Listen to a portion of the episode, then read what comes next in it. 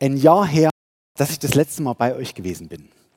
Vor einem Jahr hatten wir da irgendwie so Weihnachtsfeier gehabt und waren im GZ hinten gewesen.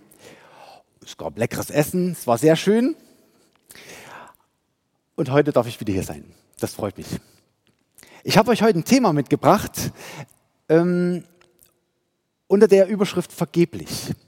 Und ich habe schon gehört, dass manche befürchten, ich erzähle heute genau dasselbe wie vor einem Jahr.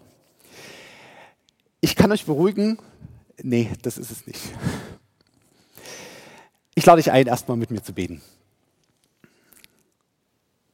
Jesus, ich danke dir für dein Wort. Ich danke dir, dass du es uns schenkst und dass du lebendig wirst durch dein Wort.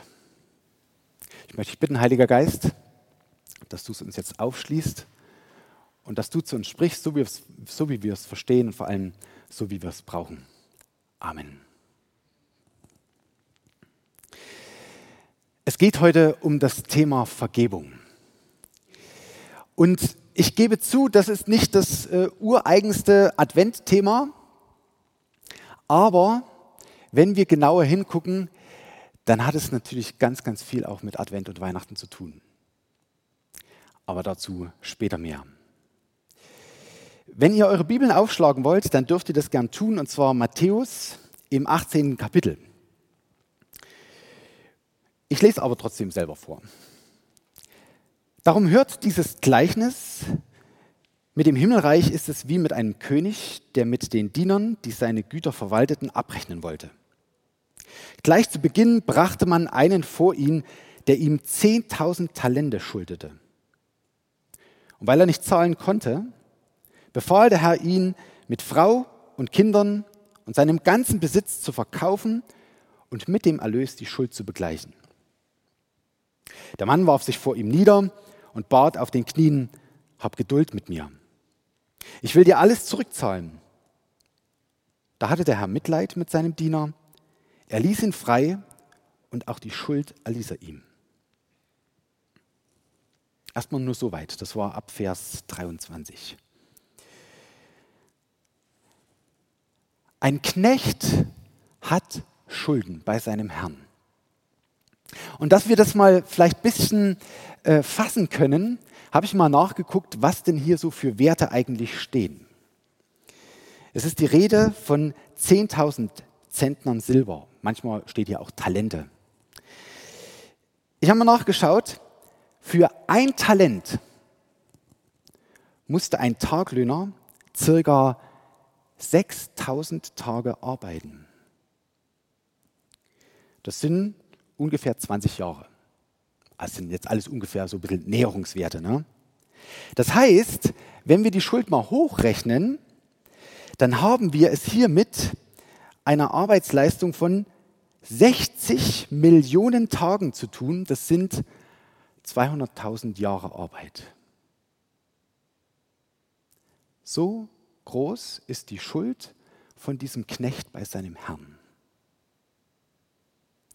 Und wenn der Knecht sagt, ich zahle dir das zurück, dann würde mich tatsächlich mal den sein Finanzierungsmodell interessieren. Weil mit ehrlicher Arbeit hätte der das nie schaffen können. 200.000 Jahre Arbeit. Er kniet nieder vor seinem Herrn bittet darum, dass er das irgendwie ableisten kann. Und der Herr hat Erbarmen mit diesem Knecht, ließ ihn frei und die Schuld erließ er ihm auch. Wenn wir heute über Vergebung reden, dann reden wir im Wesentlichen über zwei große Themenblöcke. Und der erste große Themenblock, der heißt Vergebung ist Zuspruch. Und es kann sein, dass das etwas ist, was für dich heute von extremer Bedeutung ist. Gott vergibt dir.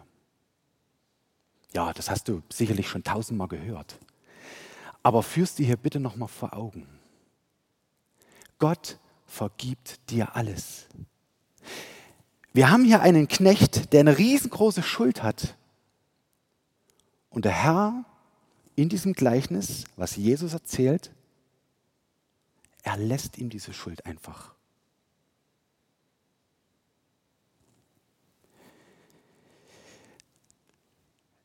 Ich bemerke bei mir manchmal so den Drang, naja, Jesus, hm, vielleicht vergibt er das schon irgendwie, aber oftmals bin ich selber,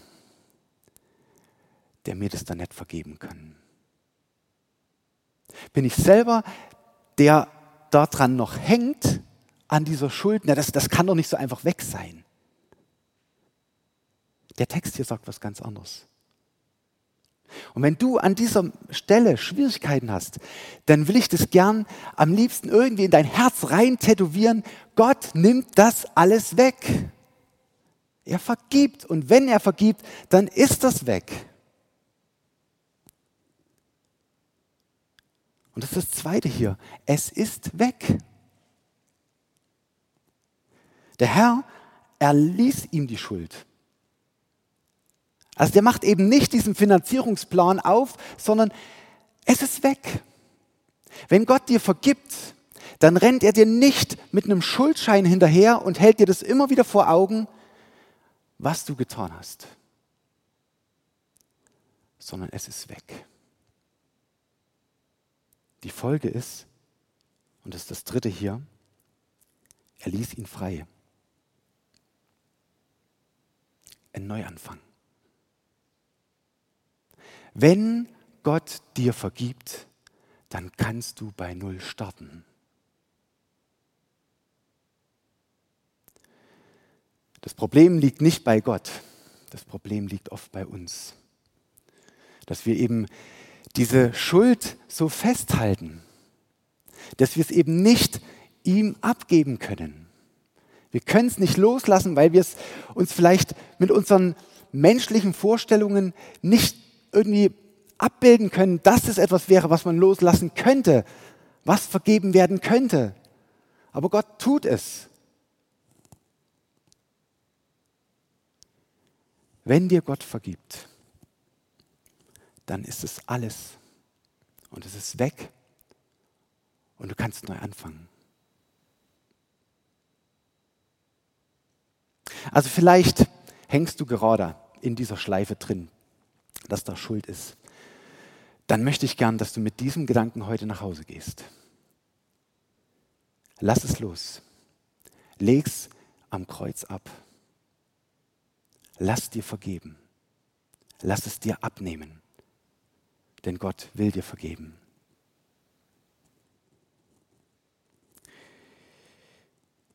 Der Text geht aber weiter.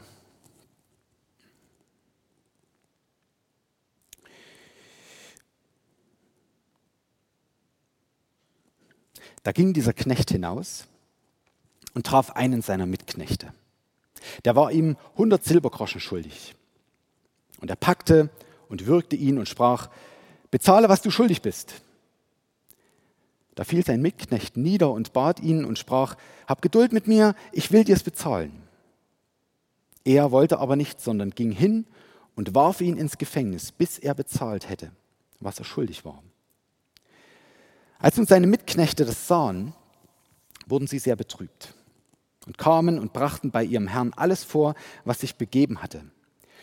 Da befahl ihn sein Herr zu sich und sprach zu ihm, du böser Knecht, deine ganze Schuld habe ich dir erlassen, weil du mich gebeten hast. Hättest du dich da nicht auch erbarmen sollen über deinen Mitknecht, wie ich mich über dich erbarmt habe? Und sein Herr wurde zornig und überantwortete ihn, den Peinigern, bis er alles bezahlt hätte, was er schuldig war. So wird auch mein himmlischer Vater an euch tun, wenn ihr nicht von Herzen vergebt, ein jeder seinem Bruder. Und die Schwestern sind hier natürlich auch gemeint. Vergebung ist Zuspruch, ja. Vergebung ist aber auch Anspruch. Und das ist der zweite große Themenblock heute. Und vielleicht ist es auch das, was für dich heute eher dran ist. Was ich euch nicht verraten habe, ist, dass Jesus dieses Gleichnis nicht einfach so aus der Kalten erzählt, sondern es gab da eine Frage. Petrus ist nämlich zu Jesus gekommen und hat ihn gefragt, Herr, wie sieht es denn nun aus? Wie oft muss man denn eigentlich vergeben? Ist genug, siebenmal? Und Jesus sprach zu ihm, ich sage dir nicht siebenmal, sondern siebzigmal siebenmal. Und dann erzählt er dieses Gleichnis. Jesus kommt mit diesem Anspruch zu uns. Wir sollen vergeben. Also, ich weiß nicht, wie es euch geht, ne? aber manchmal gibt es ja so äh, Sachen in der Bibel, naja, da kann man vielleicht unterschiedlicher Meinung sein, weil es vielleicht nicht so genau drin steht. Und für manche Leute ist das ein großes Problem, weil, naja, steht ja nicht so genau drin. Ich glaube, manchmal machen uns aber die Bibelstellen mehr ein Problem, die relativ deutlich sind. Und hier steht sehr deutlich, vergebt. Wir sollen vergeben. Es ist ein Auftrag, den Jesus uns gibt. Wenn wir nochmal zu einer anderen Bibelstelle springen, nämlich ähm, zum Vater unser in Matthäus 6, dann sagt Jesus hier, denn wenn ihr den Menschen ihre Verfehlungen vergebt, so wird euch euer himmlischer Vater auch vergeben. Wenn ihr aber den Menschen nicht vergebt, so wird euch euer Vater eure Verfehlungen auch nicht vergeben. Vergebung ist die einzige Bitte im Vater unser, die nochmal genauer ausgeführt wird und wo nochmal Wert drauf gelegt wird, wo Jesus das Ganze nochmal betont. Also vermute ich mal, wird es schon seinen Sinn haben? Wird es schon eine gewisse Bedeutung haben? Wird es vielleicht schon auch wichtig sein, zu vergeben?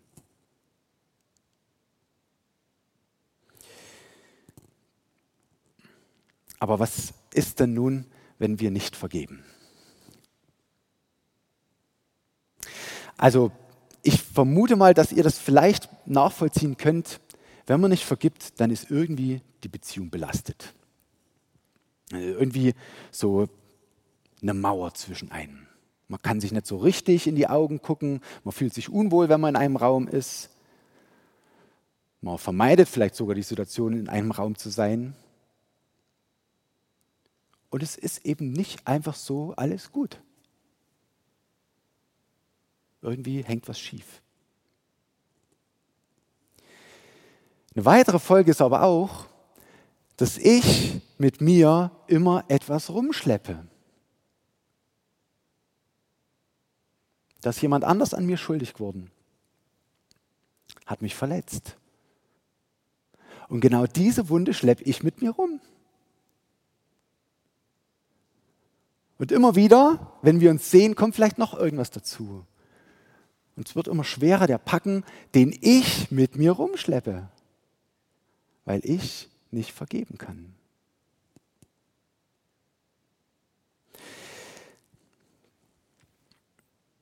Ich habe mal geguckt, was sind denn so eigentlich die Hindernisse daran, dass wir nicht vergeben können. Denn ich vermute mal, dass eigentlich jeder es schon gerne machen würde, weil wir vielleicht auch diese Ahnung haben, na, dass es vielleicht schon auch gut sein könnte und nicht zuletzt will es ja auch Jesus. Ne? Aber warum ist es dann so schwer zu vergeben?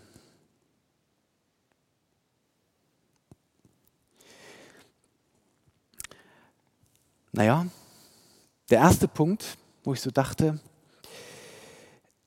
es ist eigentlich so die Reaktion meines Gegenübers. Da hat der Typ mich verletzt und merkt es nicht mal wie weh mir das tat. Tut so, als wäre alles in Ordnung und kriegt nicht mal mit, wie mich das Ding zerstört hat.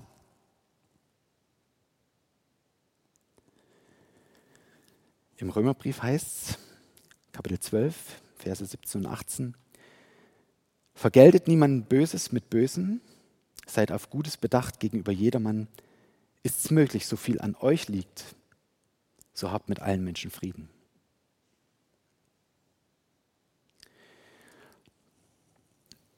Wir werden unser Gegenüber nicht verändern.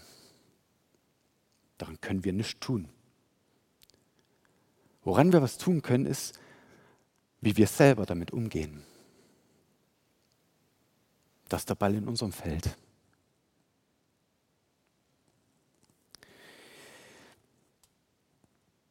Das Zweite, wo ich so drüber nachgedacht habe, was mich auch daran hindert zu vergeben, sind so Rachegedanken. Ich weiß nicht, ob ihr das kennt. Ne?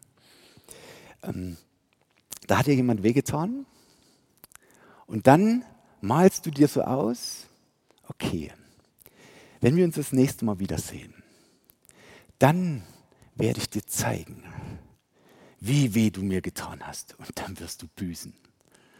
Und dann spinnst du dir so einen richtig schönen Racheplan, ne, der vielleicht nicht so plump ist, sondern schon so ein bisschen diffizil um die Ecke und so. Ne? Und du gibst dich da richtig rein. Rache.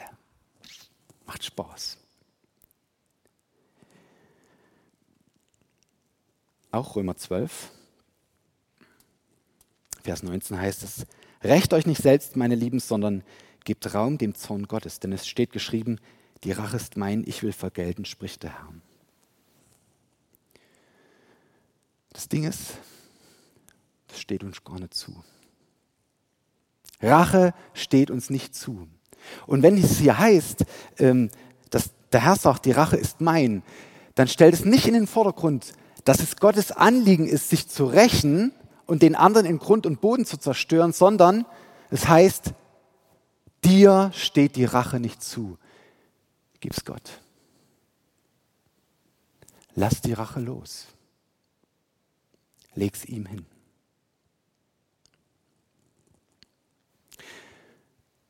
Das Dritte, was mir eingefallen ist, wo ich zumindest bei mir merke, da fällt es mir schwer zu vergeben.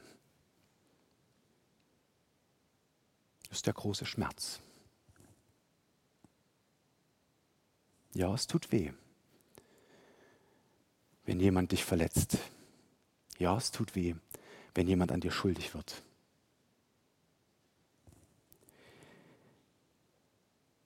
Jesaja 53, Verse 4 bis 5. Für wahr. Er trug unsere Krankheit und lud auf sich unsere Schmerzen. Aber wir hielten ihn für den, der geplagt und von Gott geschlagen und gemartert wäre, aber erst um unserer Missetat willen verwundet und um unserer Sünde willen zerschlagen. Die Strafe liegt auf ihm, auf dass wir Frieden hätten und durch seine Wunden sind wir geheilt.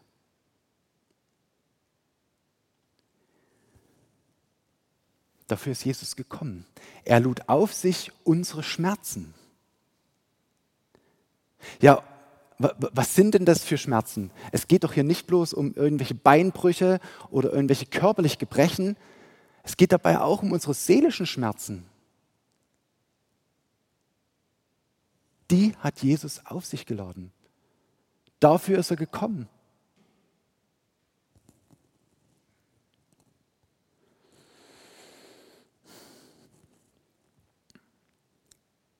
Jesus ruft uns auf, von Herzen zu vergeben.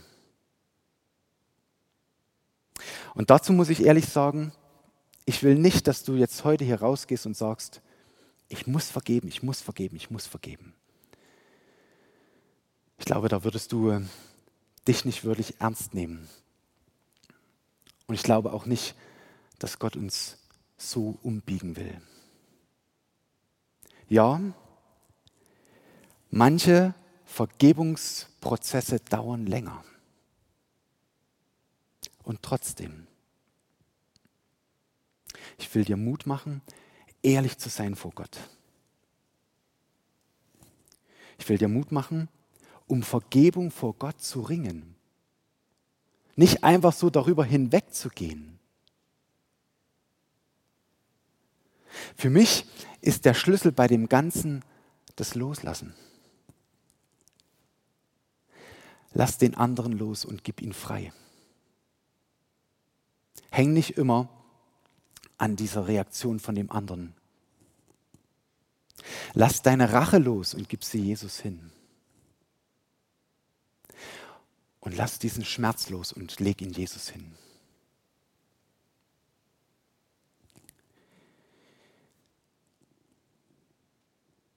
Ich habe euch vorhin erzählt, wie groß die Schuld des Knechts war. 200.000 Jahre Arbeit. Der andere Schuldner, der bei diesem Knecht die Schulden hatte,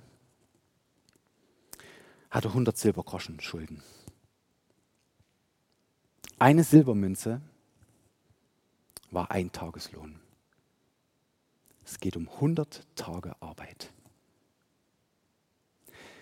Wenn man sich das vielleicht vergleichen will, ich weiß nicht, ob du schon mal in München in der Allianz Arena warst. Angenommen, du würdest dort in der Mitte dieses großen Rondells stehen, schaust hoch und die Allianz Arena ist voll besetzt. Das Schuldverhältnis dieser beiden Beträge ist ungefähr so wie du als Einzelner und achtmal die gefüllte Allianz Arena.